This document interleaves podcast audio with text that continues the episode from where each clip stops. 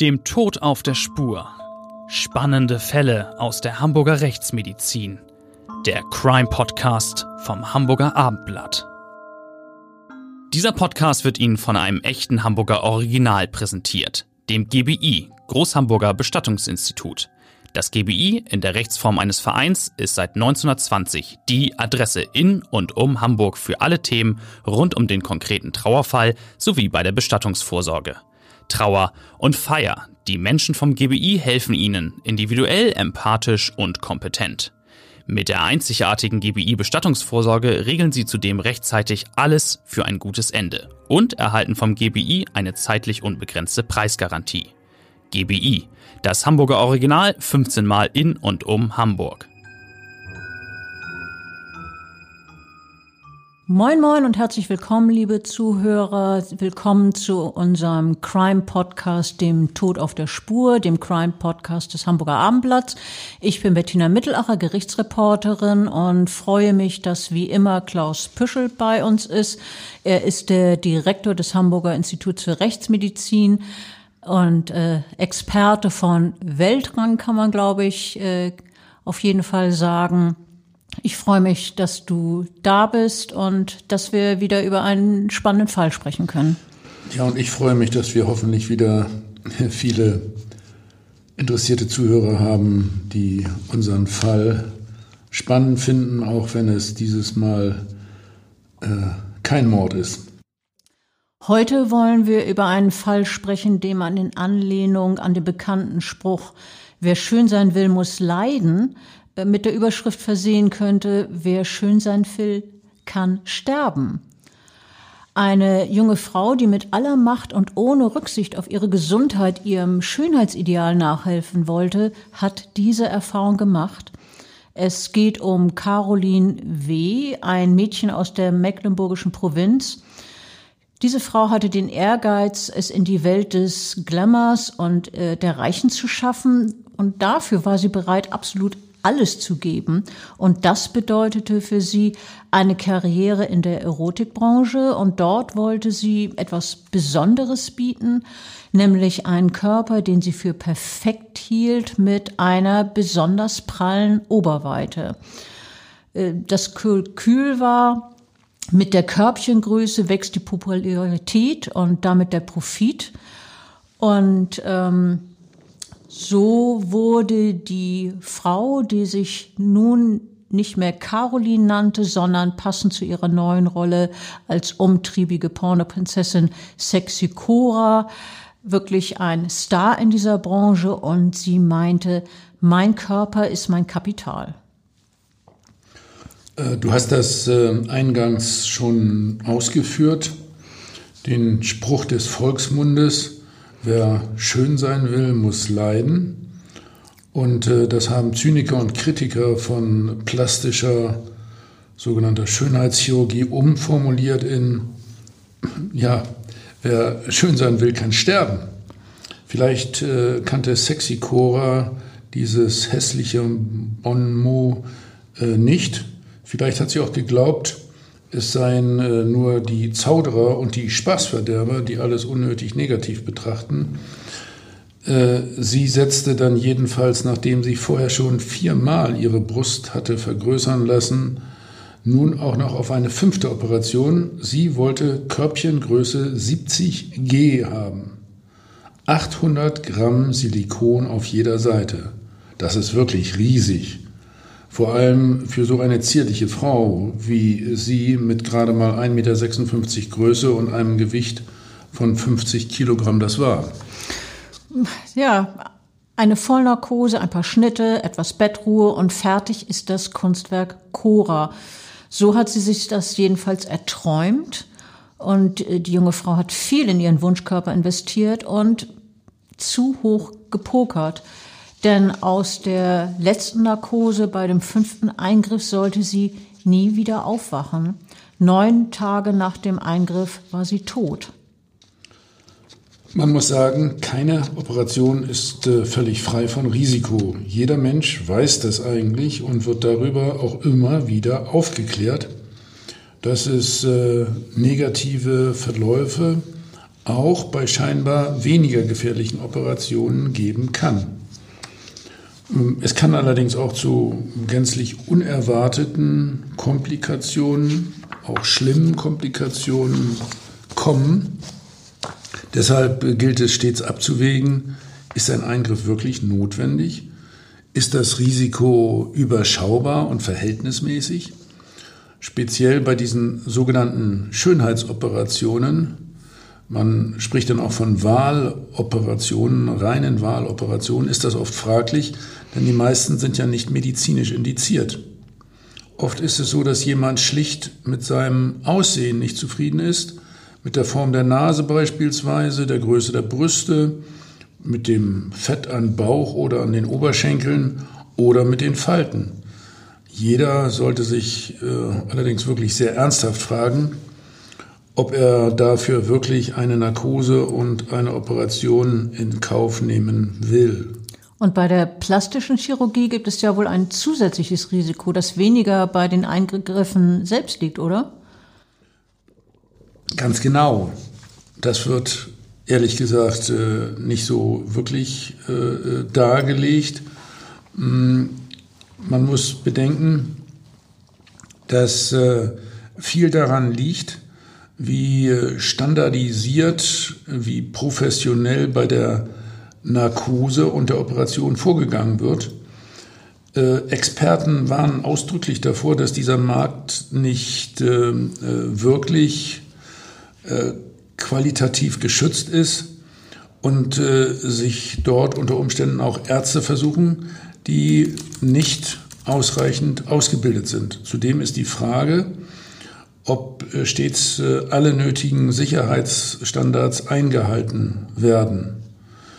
Äh, man muss befürchten, weniger Personal in der betreffenden Praxis oder auch im Krankenhaus, meist ein Belegkrankenhaus, bedeutet ja auch eine Kostenersparnis oder andersherum mehr Geld für den Schönheitschirurgen, sogenannten Schönheitschirurgen.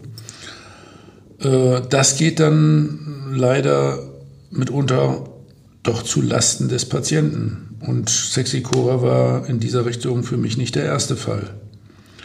Und äh, in ihrem Extremfall endete das mit dem, mit dem Tod eines äh, jungen Menschen, der eigentlich ansonsten ganz gesund war. Wir haben diesen Fall auch in unserem True Crime Buch äh, geschildert mit dem Titel Der Tod gibt keine Ruhe. Äh, und ähm, ich, ich würde jetzt gerne erstmal darüber reden, wie aus Caroline allmählich Sexicora wurde. Ähm, schon als sie noch in ihrem Heimatort in Mecklenburg-Vorpommern wohnte, sah sie ja schon ein bisschen aus wie Barbie, blond, kornblumenblaue Augen, schlanke Taille. Aber das reichte ihr nicht. Sie wollte mehr, mehr Oberweite, mehr Geld, mehr Ruhm. Und als Jugendliche hat sie zum ersten Mal mit ihrem Aussehen Geld verdient. Das waren 500 Euro. Da hat sie nämlich den Titel Miss Arschgeweih errungen.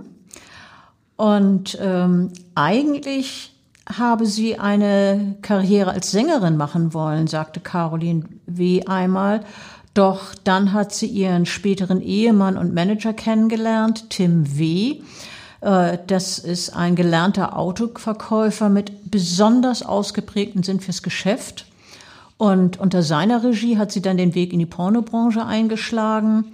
Dort bekam sie große Publicity und reichlich Geld. Man kann ohne Übertreibung sagen, dass sie sehr viel Körpereinsatz zeigte. Ja, man kann auch sagen, Körpereinsatz äh, total. äh, erst äh, gab es eine äh, Brustvergrößerung, später kamen dann noch drei weitere dazu, bis diese zierliche Person dann immerhin schon die Körbchengröße 70F hatte. 70F, das kommt offenbar an in der Pornobranche, aber äh, nicht nur wegen ihrer enormem Maße hat sich Sexy Cora schnell auf dem Markt etabliert. Sie und ihr Mann hatten auch eine neue Geschäftsidee.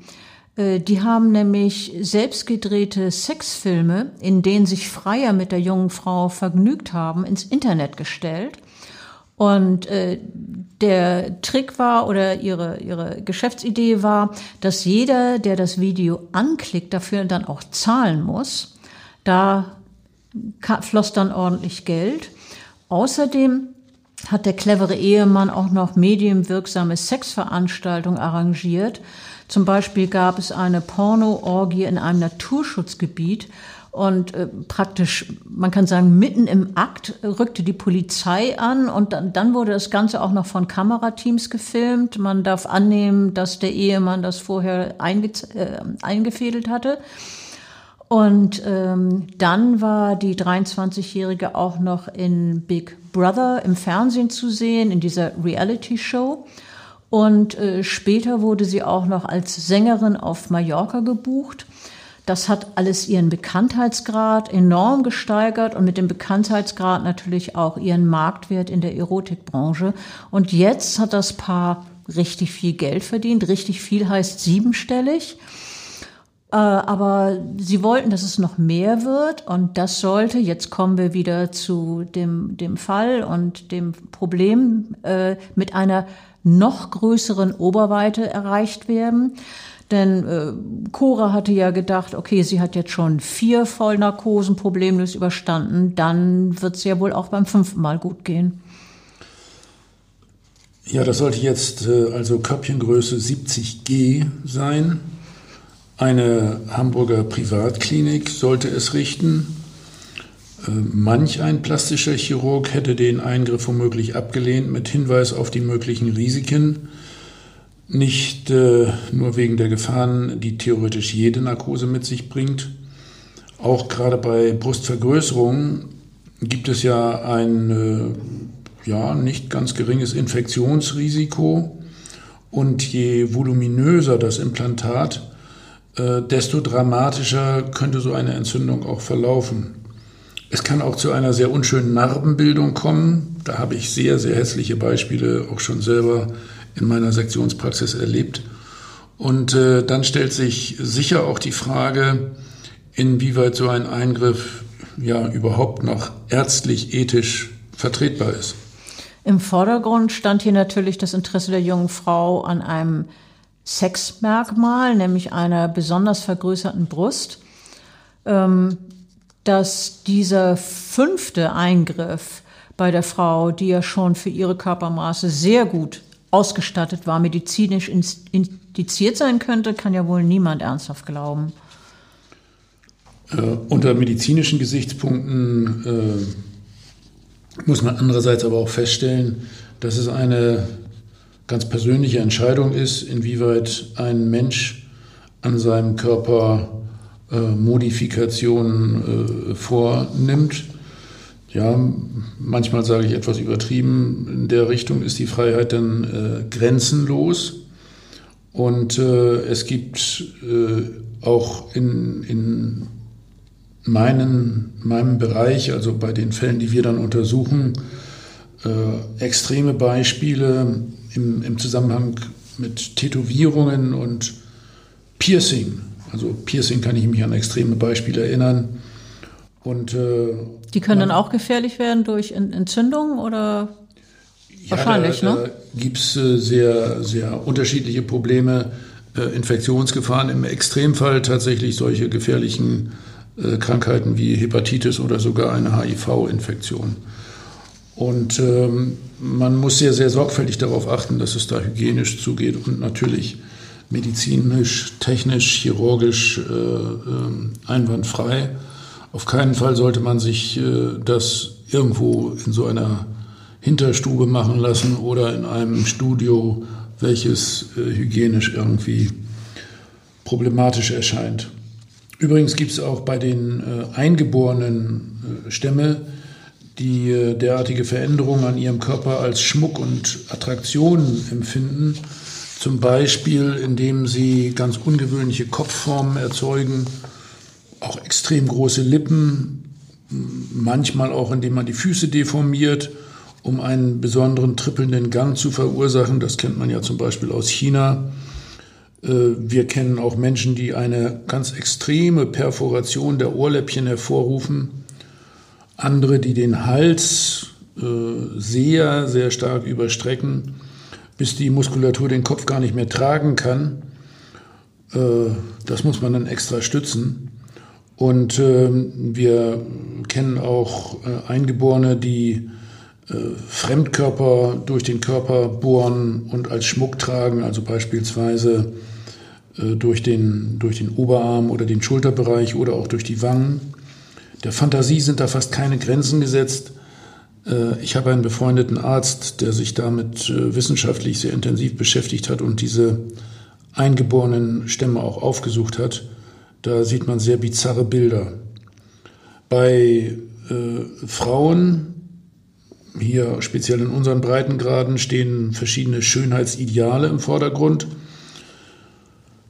Die Brüste setzen sie unter Umständen auch zu beruflichen Zwecken ein, äh, um den Geschmack mancher Männer zu treffen und höhere Gewinne zu erzielen. Äh, das ist dann so nach dem Motto große Brüste, äh, großes Geld.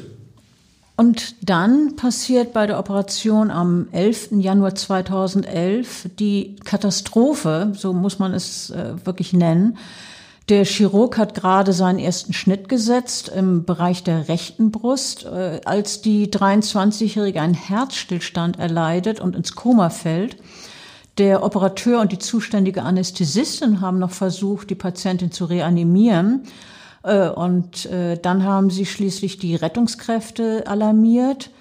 Die junge Frau wird unter Reanimationsbedingungen, also das heißt, äh, sie ist intubiert und wird beatmet, in das Universitätsklinikum Eppendorf gebracht. Dort aber äh, erlangt sie das Bewusstsein nie wieder. Die Patientin hat von Anfang an Zeichen einer schweren Hirnschädigung aufgezeigt und äh, die Pupillen haben auch beispielsweise weder Lichtreaktion noch äh, irgendwelche gezeigt, noch gab es irgendwelche Hirnnervenreflexe. Man konnte ihr also in Eppendorf überhaupt nicht mehr helfen. Ja, in diesem Fall habe ich äh, selbst äh, tatsächlich eine sehr, sehr intensive, lebhafte äh, Erinnerung. Wir wurden in der Rechtsmedizin seinerzeit äh, sofort nach Einlieferung äh, der Frau äh, informiert. Das war also ein in, insoweit durchaus öffentlich wirksamer und in gewisser Weise, jedenfalls in Bezug auf den Ablauf von Narkose und Operation, äh, fragwürdiger Fall. Wir äh, haben uns dann vor allem auch darum gekümmert, das ist eigentlich wichtig in solchen Fällen, dass alle zur Narkose eingesetzten Geräte im Bereich dieser ja, sogenannten Schönheitsklinik gesichert äh, wurden. Die wurden also alle sofort von der Polizei beschlagnahmt und äh, dass die weiteren beteiligten Personen auch sofort äh, von der Polizei befragt wurden als, als Zeugen. Wir haben darüber hinaus auch versucht, genau zu dokumentieren, welche Narkosemedikamente eingesetzt waren. Die äh, Situation im Hinblick auf die Hirnschädigung der 23-Jährigen hat sich dann in den nächsten Tagen zunehmend verschlechtert. Äh, sie verstarb schließlich äh, ja im Grunde mit den Zeichen der schwersten Hirnschädigung neun Tage nach der Operation. Wie stehst du denn eigentlich zu dem Geschäft mit der sogenannten kosmetischen Chirurgie? Du hast ja schon angedeutet, dass es ein schwieriger Bereich ist. Ehrlich gesagt finde ich das höchst dubiös. In speziellen Bereichen. Äh, es gibt auch da sehr ernsthafte Ärzte, äh, die dann im Rahmen der Wiederherstellungsbehandlung zum Beispiel bei äh, entstellenden Verletzungen äh, tätig sind oder bei Behinderung. Aber diese sogenannte Schönheitschirurgie hat nach, nach meinem Verständnis mit dem ärztlichen Ansatz, anderen helfen zu wollen, äh, nichts zu tun. Es geht ja dann auch gar nicht so sehr um, um entstellende Narben, sondern um dieses spezielle Schönheitsideal und, und dann um Geschäftemacherei. Also ich meine nicht, äh, kosmetische Operationen von äh, Chirurgen, die in äh, Kliniken für, für Unfall- und Wiederherstellungschirurgie arbeiten, auch Missbildungen entfernen, Feuermale, äh, um ein akzeptables Aussehen im gesellschaftlichen Umgang zu erreichen. Das ist äh, unbedingt wichtig. Beispielsweise äh, zum Beispiel auch die, die Krebsoperation äh, bei äh, Brustkrebserkrankten, äh, wenn man dann im Bereich der abgenommenen äh, Brust eine äh, proportionierte Situation wiederherstellen kann. Also das wird äh, auch äh, super gut äh, erledigt und, und, und ist extrem wichtig für die Frauen, für ihr Selbstwertgefühl. Und äh, hinweisen möchte ich darauf, dass in medizinrechtlicher Sicht solche Fälle von ja, kosmetischen Eingriffen oder Schönheitsoperationen äh, für Ärzte auch sehr problematisch werden können, weil an die Aufklärung allerhöchste Ansprüche äh, gestellt werden müssen. Und gerade das wird jedenfalls äh, in einigen Fällen gerade nicht erfüllt, ähm, weil den Frauen eben die Gefahren der Narkose und der Operation nicht ausreichend dargestellt werden, auch nicht die Infektionsgefahren. Also müssen äh, muss der Patient besonders detailreich aufgeklärt werden in solchen Fällen, um alle Risiken abschätzen zu können, weil man sich ja freiwillig und eigentlich unnötig unter das Messer begibt. So verstehe ich dich. Ja, darum geht's. Äh, und wenn es nach kosmetischen Eingriffen zu Komplikationen kommt, dann wird auch in juristischer Hinsicht besonders kritisch nachgefragt, ob alle Abläufe beim Eingriff, bei der Narkose und im Hinblick auf die Hygiene hm, im Hinblick auf die Operationsvorbereitung und die Nachsorge mit angemessenem medizinischen Standard erfolgten. Äh, Operateure im Bereich der kosmetischen Chirurgie äh, haben einen relativ hohen Verdienst, zahlen aber auch eher hohe Versicherungsprämien und haben, wie ich finde, eine ganz besonders hohe Verantwortung. Ein großes Problem liegt ja auch darin, dass diese plastischen Chirurgen nicht selten in kleinen privaten Kliniken äh, die Eingriffe durchführen. Du hast es erwähnt. Und äh, dass dann auftretende Komplikationen wie Infektion oder Nachblutung manchmal erst relativ spät bemerkt werden. Teilweise sind die Patienten mit dem chirurgischen Ergebnis wirklich sehr zufrieden, manchmal aber auch sehr enttäuscht. Ähm, sie hatten sich ein besseres Ergebnis erhofft, als wirklich machbar ist. Und manchmal erweisen sich auch Implantate als problematisch, weil die verwendeten Materialien nicht gut verträglich und nicht lange haltbar sind. Bekannt geworden ist das ja zum Beispiel äh, durch einen Skandal mit Brustimplantaten, die mit tatsächlich Industriesilikon gefüllt waren. Und ähm, andere Implantate äh, sind mit einer verstärkten Narbenbildung einhergegangen. Und da war natürlich die äußere Erscheinung der Brust unnatürlich, verhärtet, immobil. Und auch die äußeren Narben haben manchmal einen entstellenden Charakter. Du hast es vorhin angedeutet, dass da zum Teil ganz, ganz schlimme Dinge entstehen. Ja, aber lass mich noch mal deutlich sagen, also äh, die äh, Chirurgen, die sich äh, mit äh, dieser plastischen und Wiederherstellungschirurgie äh, beschäftigen, sind andererseits ganz außerordentlich wichtig äh, für, für die Patienten und hm, ich sage mal, die große Mehrheit arbeitet ja auch sehr, sehr sorgfältig und erzielt gute Ergebnisse. Das finde ich auch wichtig, dass wir das in dem Zusammenhang sagen und, und das auch betonen, natürlich. Und dann gibt es aber schwarze Schafe. Ja, und äh, das muss dann auch gar nicht unbedingt äh, der, der Chirurg sein, sondern es, es geht ja da auch noch um andere äh, Ärzte oder Hilfskräfte, die dabei äh, tätig sind oder die technische Ausstattung. Also jetzt zu, zurück zu der äh, äh, Sexy Cora, bei, bei der es äh, wirklich total schief gegangen ist. Bei der Sektion der jungen Frau fanden wir Natürlich, äh, wie erwartet, die, die Zeugnisse der intensivmedizinischen Behandlung im Universitätsklinikum mit äh, zahlreichen Nadeleinstichstellen, Infusionen und äh, Zeichen der ja, intensivmedizinischen Behandlung.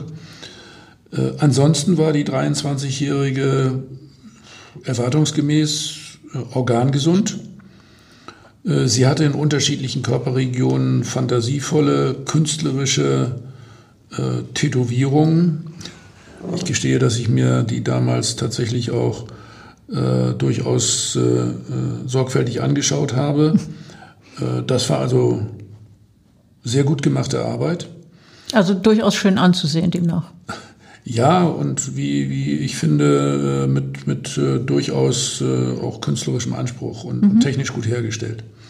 Also im Bereich äh, der, der Brüste äh, zeigten sich äh, intakte äh, Implantate.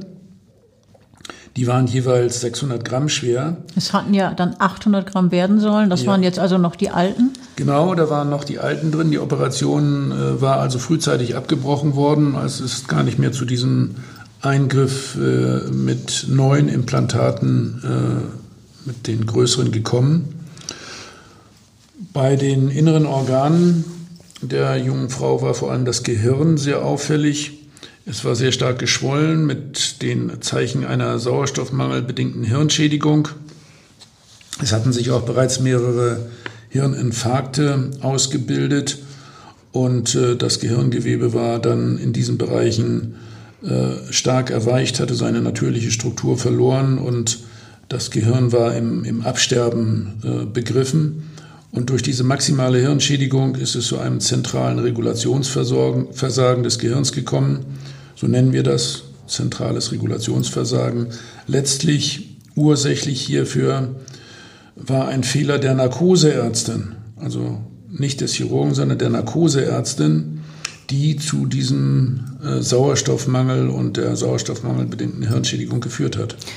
Ihr habt dann aber noch eine Reihe weiterer rechtsmedizinischer Untersuchungen durchgeführt, oder? Ja, der äh, Fall wurde, wurde sehr, sehr sorgfältig untersucht. Da stand ja nun auch ein Gerichtsverfahren im Raum. Und die, die mikroskopischen Befunde ergaben Zeichen einer Sauerstoffmangelschädigung auch im Bereich des Herzens. Äh, es war kein größerer Herzinfarkt, äh, es war aber zum Absterben einzelner Herzmuskelfasern gekommen. Das war keine Vorkrankheit, sondern eindeutig mhm. durch, durch diesen Sauerstoffmangelschaden im Zusammenhang mit der Operation und es hatten sich da Entzündungszellen angesammelt. Außerdem zeigte sich eine beginnende Lungenentzündung. Das ist auch ja, fast normal bei einem beatmeten Patienten auf der Intensivstation. Es hat ja neun Tage bis zum endgültigen Tod gedauert. Die äh, chemisch-toxikologischen Untersuchungen führten zum Nachweis diverser Medikamente, die waren allerdings im Zusammenhang mit der Intensivpflege appliziert worden. Das hatte also nichts zu tun mit Drogenkonsum. Also auch nichts äh, in dem Sinne Auffälliges, was ihr da festgestellt habt. Die, der Leichnam der Frau wurde dann nach der Obduktion freigegeben. Und äh, dann hat der Witwer seine Frau beerdigt, und zwar in einem pinkfarbenen Sarg und in einem Grab unter einem riesigen Engel aus Marmor. Ähm, auch wenn seine Frau viel zu früh verstorben ist unter, unter den dramatischen Umständen. Für ihren Mann ist nun noch lange nicht Schluss mit der Vermarktung ihres Namens und ihrer Sexfilmchen. Auch ihre Schuhe und ihre Kleidung macht der Witwer zu Geld. Versteigert wird ihre Habe auf einer Internetplattform und einen maximalen Profit sollen wieder einmal, muss man sagen, ihre Brüste bringen. Diesmal allerdings dann als Gipsabdruck, äh, golden bemalt und signiert und mit Echtheitszertifikat. Und äh, darüber hinaus gab es dann auch ein Video, das zeigt, wie der Abdruck Mitte 2010 angefertigt wurde. Ähm, der Witwer hat das, diesen Gipsabdruck als absolutes Einzelstück im Netz angepriesen und äh, dafür wollte er 3000 Euro erzielen. Im Internet hat es Proteste dagegen gehagelt, ähm, gegen dieses Geschäftsgebaren des Witwers. Ähm, viele haben gesagt, das sei wirklich gnadenlos, wie er das ausbeutet. Und äh, manche haben ihm auch vorgeworfen, dass er nicht wirklich trauere. Kommen wir zurück zum, äh, äh zum Verfahren. Äh, vor dem Landgericht musste sich später die Medizinerin, die äh, während der Brustoperation von Sexy Cora für die Anästhesie zuständig war, wegen fahrlässiger Tötung verantworten. Die äh, Staatsanwaltschaft wirft der Anästhesistin vor, sie habe bei der vorgenommenen Operation nicht für eine ausreichende Beatmung der Patientin gesorgt. Dadurch sei es zum Sauerstoffmangel gekommen, der einen Herzstillstand ausgelöst habe. Und durch die lange Unterversorgung mit Sauerstoff sei dann das Gehirn der Patientin so schwer geschädigt worden, dass sie nicht mehr zu retten war. Äh, ja, du warst da als äh, Gerichtsreporterin äh, mal wieder direkt beteiligt und äh, hast den äh, Prozess äh, miterlebt. Welchen Eindruck hat die Angeklagte damals so bei dir hinterlassen? Also das wirkte schon so, als, als hatte sie einen Schutzpanzer um sich aufgebaut, um, um ihre Gefühle nicht zeigen zu müssen. Ähm, ich erinnere mich an ihre reglose Haltung. Die Stimme war kaum moduliert. Sie hat ja viel gesagt, aber das war so, so immer auf ungefähr auf einer Ebene. Ähm, aber wirklich verbergen konnte die Anästhesistin ihre äh, massive Anspannung nicht. Man muss das natürlich verstehen. Immerhin, sie ist ja Medizinerin, deren Berufung es ist, Menschen zu heilen bzw. zu helfen.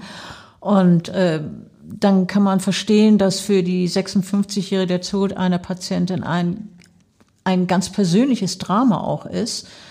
Ähm, Ihren Beruf hat die Ärzte nach diesem fatalen Eingriff auch aufgegeben. Und ähm, wenn man sie so angesehen hat im Prozess, dann wirkt es wirklich so, als wenn die Schuldgefühle sie niederdrücken. Äh, ihr Gesicht wirkt wirklich gezeichnet von, von der bitteren Lebenserfahrung.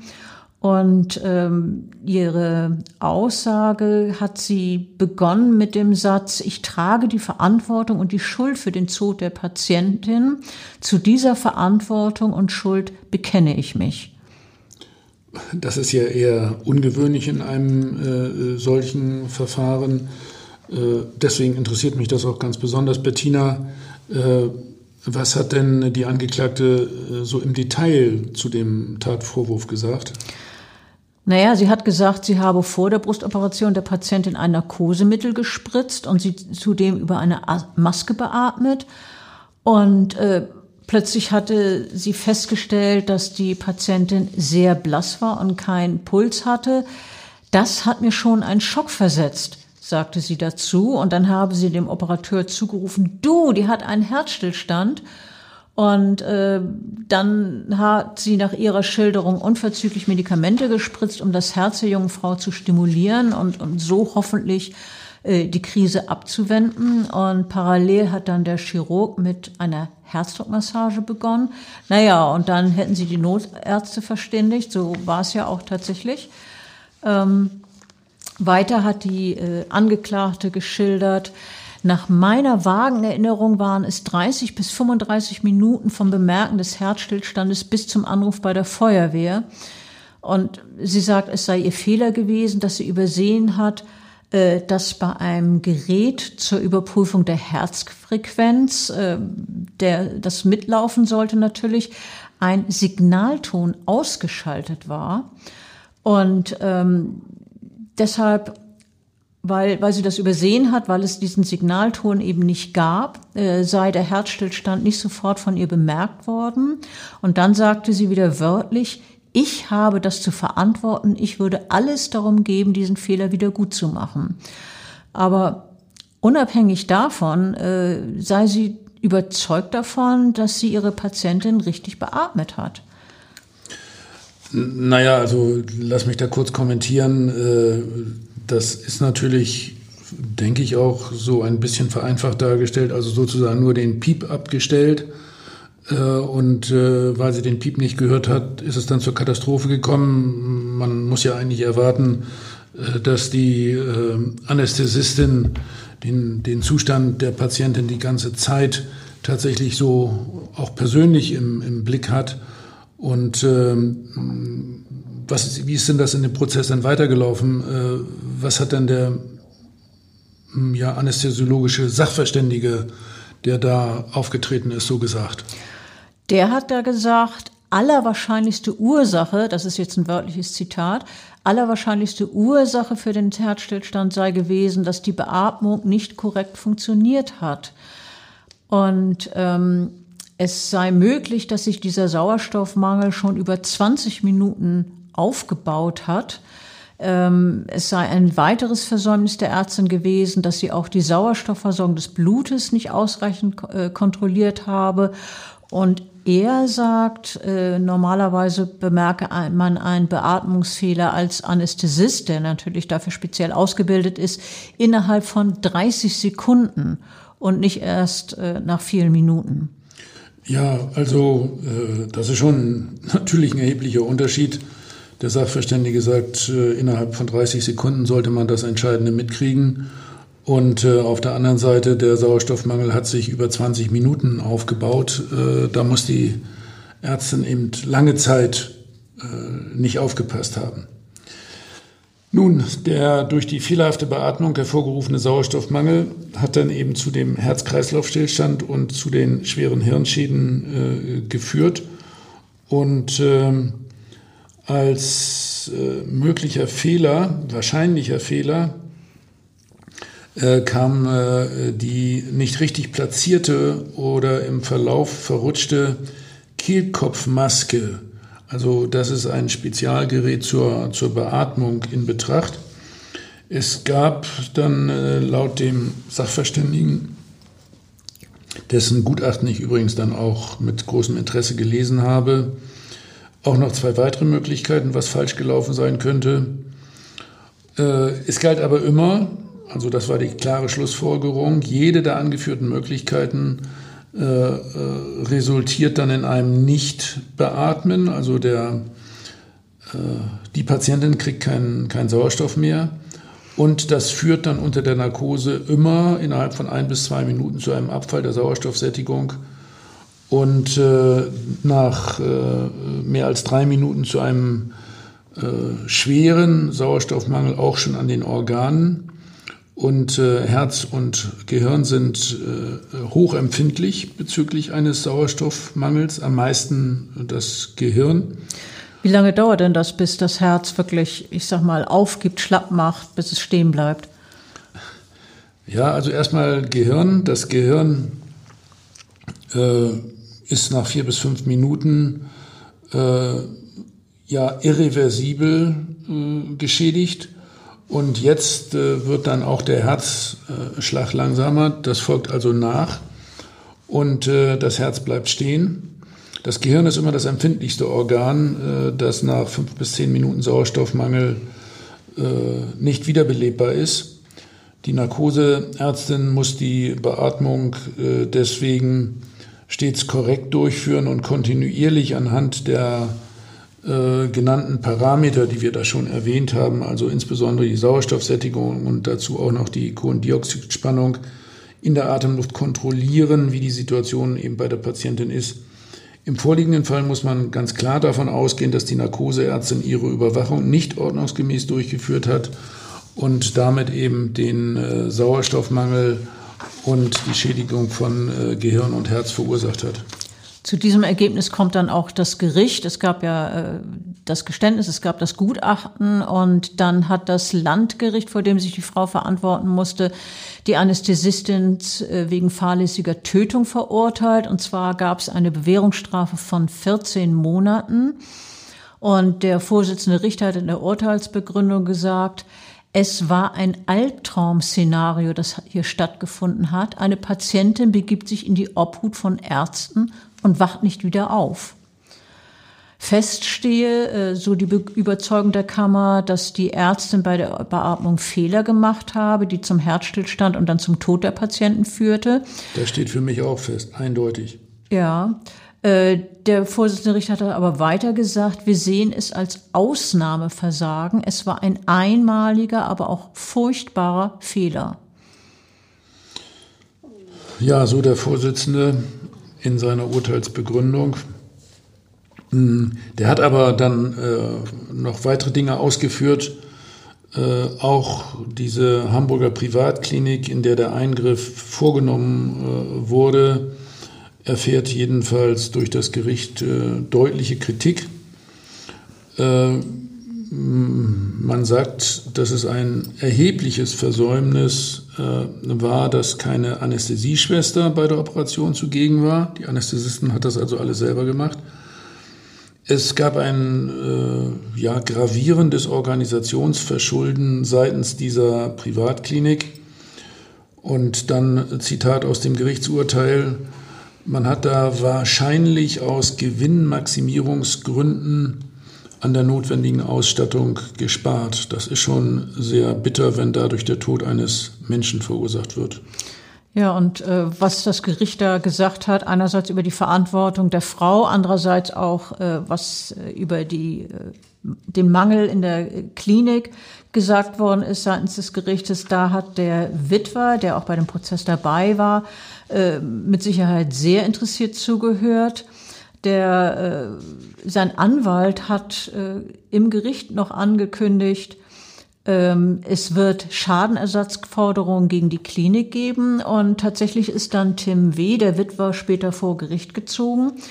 Da ist ihm Recht gegeben worden. Er hat äh, Schadenersatz und Schmerzensgeld bekommen, sowie eine wurde, außerdem wurde ihm eine monatliche Unterhaltsrente zugesprochen.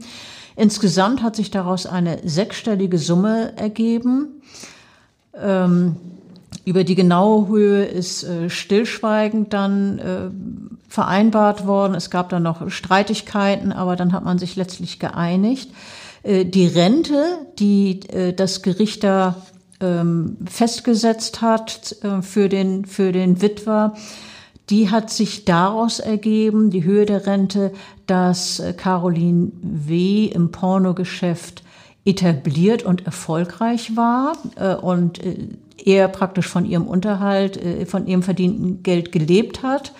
Ähm, allerdings, trotz der wirklich Erfolge dieser Frau, sei ja nun die Branche hart umkämpft und der äh, auch ähm, es gebe doch eine recht frühe Altersgrenze, die man in der Branche erreicht. Und die, sagte der Richter, liege bei etwa Mitte 30. Und dann wörtlich sagte er, das ist eine Branche, die vom Wandel lebt. Ich kann es verkürzen. Neue Gesichter, neue Körper. Mit seinem Gang vor das Zivilgericht hat der Witwer einen Weg eingeschlagen, der nicht selten vorkommt bei äh, Geschädigten und äh, auch bei äh, Angehörigen, wenn jemand verstorben ist, wenn ein Patient im Krankenhaus verstirbt, wollen natürlich die Angehörigen auch häufig wissen, wie es dazu gekommen ist. Ähm, dadurch werdet ihr dann viel oft angerufen, die Rechtsmedizin und ähm, die Angehörigen suchen unter Umständen auch einen Ausgleich für ihren wirtschaftlichen Schaden. Äh, ja, ich, ich habe äh, in letzter Zeit äh, unsere Sektionsstatistik äh, äh, gezielt äh, ausgewertet und, und habe das Ganze mal Revue passieren lassen. Ich kann feststellen, dass wir heute besonders viele Fälle von fraglichen ärztlichen Behandlungsfehlern ähm, untersuchen erwartet man vielleicht gar nicht. Bei uns denkt man ja immer so tatsächlich an Mord und Totschlag, aber wir sehen vor allen Dingen äh, auch diese fraglichen, äh, fraglichen Kunstfehler, wie man sie auch manchmal nennt. Die Angehörigen, die, die Angehörigen von Patienten, die nach ärztlichen Eingriffen verstorben sind, stellen relativ häufig die ja, von dir schon angesprochene Frage, ob Fehler passiert sind. In den meisten Fällen kann man allerdings relativ schnell durch die Obduktion feststellen, dass jedenfalls kein schuldhafter Behandlungsfehler vorlag, der den Tod des Patienten verursacht hat. Was bedeutet denn jetzt schuldhafter Verhandlungsfehler? Das solltest du vielleicht noch mal erklären. Ja, zu bedenken ist, dass man einem Arzt äh, schon eine grobe Fahrlässigkeit nachweisen muss, damit es überhaupt zu einer Anklage kommt. Das geht also nicht nur um Fehler, die einfach so passieren, äh, äh, sondern um, um solche, die, die unbedingt äh, vermeidbar äh, sind.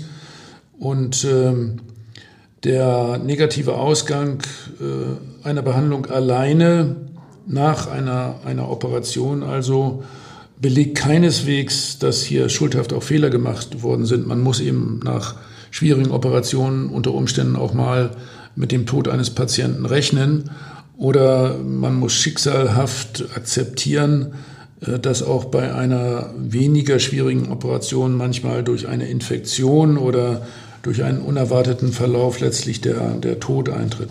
Übrigens dann auch nochmal zu sagen, wir reden jetzt dann nicht mehr so sehr über kosmetische äh, Chirurgie, über diese plastischen Operationen oder Schönheitsoperationen, sondern über Behandlungsfehler ganz allgemein. Ja, äh, wichtig, dass du das nochmal äh, klargestellt hast. Das ähm, sollten wir wirklich äh, auch in den Fokus jetzt stellen. Ähm, ja, Ihr Rechtsmediziner äh, beobachtet ja auch außerhalb des äh, üblichen Klinikbetriebes äh, Fälle, die nämlich dann, wenn Anästhesisten alleine, ohne Hilfskräfte und äh, fernab von gut ausgestatteten Krankenhäusern und Operationssälen ihre Narkosen gemacht haben, äh, vorgenommen haben. Ähm, sowas wird ja manchmal auch in äh, sehr kleinen Kliniken gemacht oder sogar in, in äh, ärztlichen Praxen und dann ohne das entsprechende geschulte Personal. Ja, aus meiner Sicht klar, klar der Hinweis. Also wenn man sich operieren lässt, sollte man sich nicht nur mit dem Chirurgen auseinandersetzen, sondern äh, in eine Klinik gehen mit einer guten Abteilung für Anästhesie und Intensivmedizin. Die Anästhesie spielt eine sehr, sehr wichtige Rolle äh, bei, bei der Operation. In gut ausgestatteten größeren Kliniken kann man allerdings auch wirklich davon ausgehen, äh, dass das heute sehr professionell durchgeführt wird und dass da die Anästhesie in der Regel gefahrlos ist. Also plädiere da schon für, für ähm, gut ausgestattete Abteilungen. Und in Bezug auf die Fälle, mh, hm, ich erinnere mich da sogar an, an zahnmedizinische Eingriffe, die mit äh, Narkosen in der Praxis durchgeführt werden, die dann schiefgehen, in einzelnen Fällen mit dem Tod. Mit zahnmedizinischen Eingriffen, oha. Oh ja, Ziehen von zahlreichen Zähnen und wenn dann äh, vor allen Dingen auch die Vordiagnostik nicht sorgfältig genug war, dass eventuell bei äh, Kranken gemacht wird, vielleicht auch Herzkranken, die dann im Rahmen äh, einer, einer Narkose äh, Probleme äh, bekommen können, vor allen Dingen, wenn vielleicht auch etwas falsch dosiert wurde mal, was ein junger Mensch äh, tatsächlich besser übersteht. Also es sind sehr unterschiedliche Operationen, äh, die dann äh, negativ verlaufen. Ich erinnere mich auch an Mandeloperationen.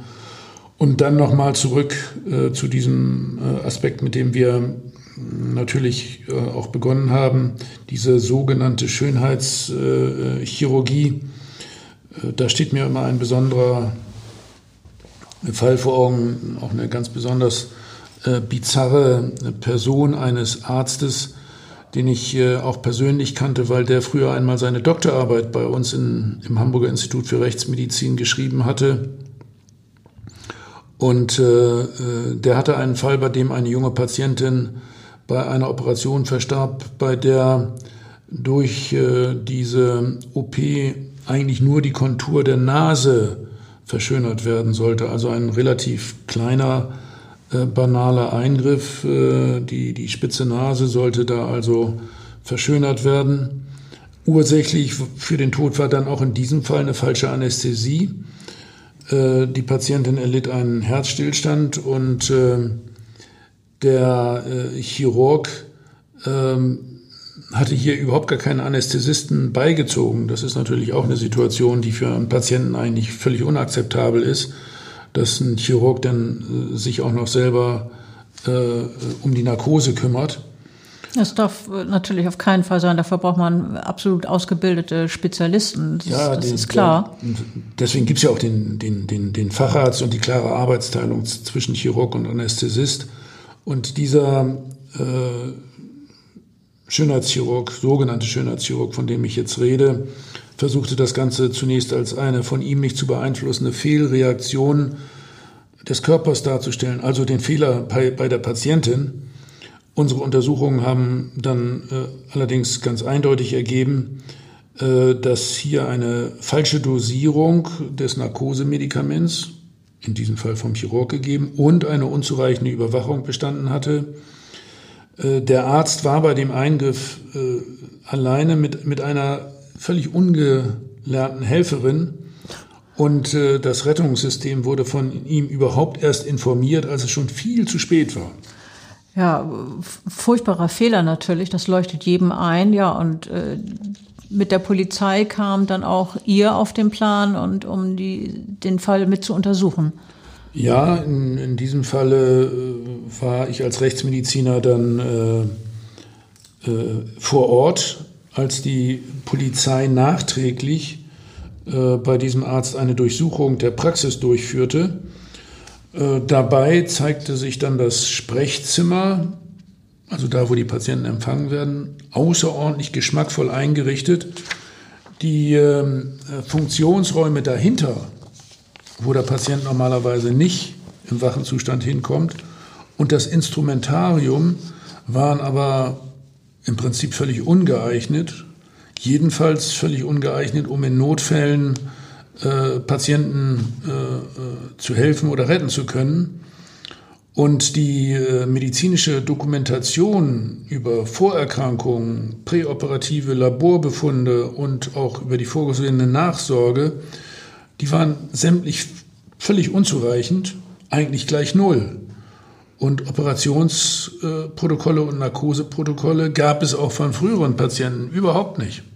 Auch hier in diesem Fall war ich wieder im Prozess. Ähm äh, das war 2007, dieses Verfahren. Und dieser Schönheitschirurg, das nenne ich jetzt mal ein Tüdelchen, äh, wurde letztlich wegen fahrlässiger Tötung verurteilt, wegen Körperverletzung, aber auch wegen Betruges.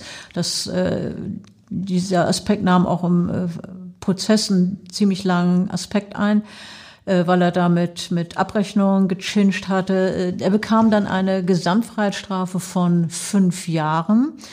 Und äh, später, das habe ich mit Interesse verfolgt, äh, erhielt dieser Hamburger Chirurg eine weitere äh, Haftstrafe. Inzwischen hat er auch den Namen Dr. Horror verpasst bekommen von einigen, die das verfolgt hatten. Ähm, in diesem Fall ging es aber nicht mehr um Operationen, sondern in dem Fall wurde er wegen Vergewaltigung, sexuellen Missbrauchs von Jugendlichen und Körperverletzung verurteilt, und zwar zu vier Jahren und zehn Monaten Freiheitsstrafe. Das äh, war dann in Hannover vor Gericht. Ähm, Hintergrund dieser Verurteilung war, dass er einer 15-Jährigen Geld dafür bezahlt hat, dass sie mit ihm in ein Hotelzimmer geht und ihm dort zu Diensten ist. Und dann hatte er diese Jugendliche, diese 15-Jährige, mehr als vier Stunden lang körperlich misshandelt und sexuell gequält. Ja, äh, also ja, macht man sich gar nicht vorstellen, macht man nicht glauben, äh, dass es auch in äh, den Reihen der Mediziner derartige in vielerlei Hinsicht ganz besonders schwarze Schafe gibt.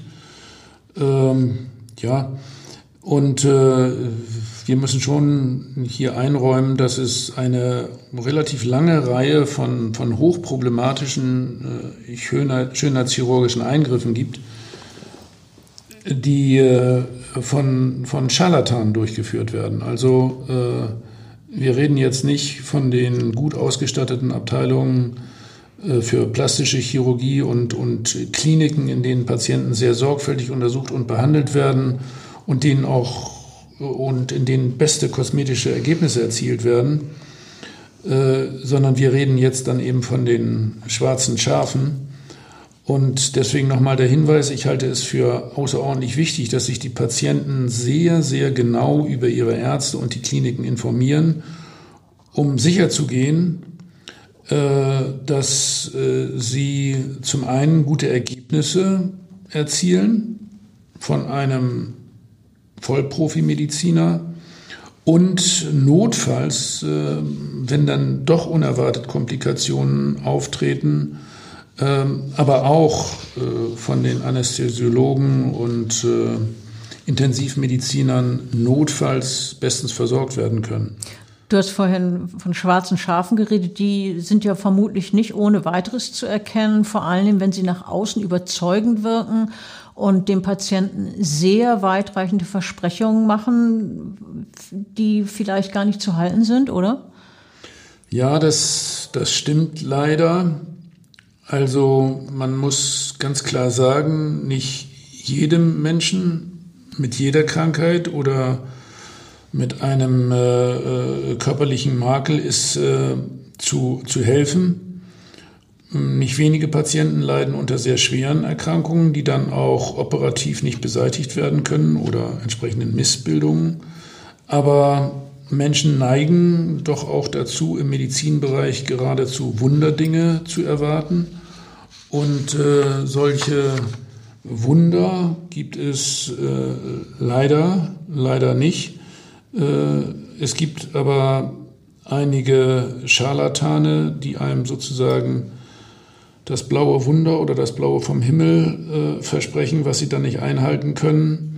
Und äh, die haben manchmal nach außen besonders schöne Praxen und äh, erscheinen selber durchaus auch als attraktive Persönlichkeiten.